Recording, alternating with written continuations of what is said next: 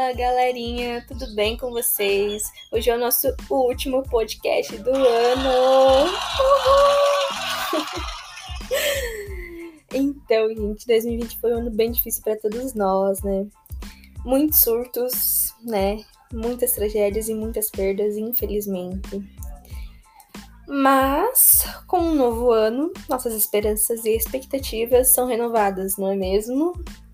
E você, já fez a sua meta para 2021? Já colocou todos os seus desejos no papel ou no bloco de notas do celular, né? E é muito comum a gente dizer que no ano que vem a gente vai mudar, ou que vamos começar aquele projeto novo e tal, e blá blá blá. E é a mesma coisa quando a gente diz que na segunda a gente começa aquela dieta, né? Mas a gente sabe o final disso. Mas por que, que a gente precisa esperar o início da semana ou o início de um novo ano para mudarmos ou começarmos a pôr a mão na massa, né?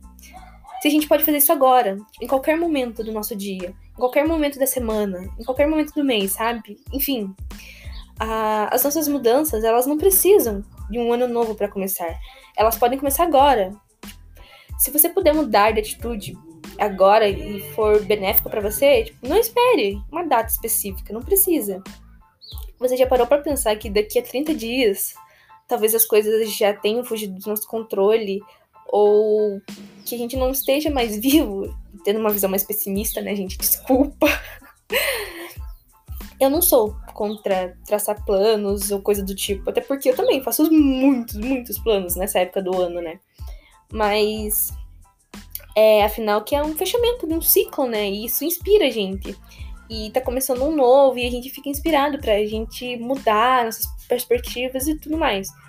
Mas mude o que precisa agora. Se você deixar isso para fazer isso depois, daqui a um mês, ou você pode adiar para depois do carnaval, ou por depois de um feriado, ou por depois das férias, segundo semestre, daqui a um ano, ou quem sabe nunca mais, sabe? Porque a gente sabe que a gente procrastina, a gente gosta de procrastinar, não é possível, né? Então, muda, gente, tipo, agora, sabe? Durante o dia, tipo, ciclos terminam e iniciam intermitentemente. Opa, deu uma bugada, gente, desculpa. Intermitentemente, né? Essa palavra certinha agora foi. E é um processo contínuo, que não para em nenhum momento. Todos os dias as pessoas nascem antes do tempo, as pessoas morrem antes do tempo.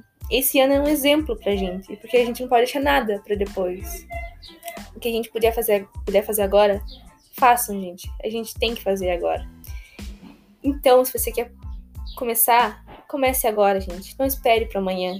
Feliz ano novo, feliz novo ciclo, feliz mudanças para todos nós. Que 2021 seja um ano bom, nos traga assim, seja um ano abençoado de muita luz e de muitas coisas boas, gente. Muito obrigada. Até ano que vem.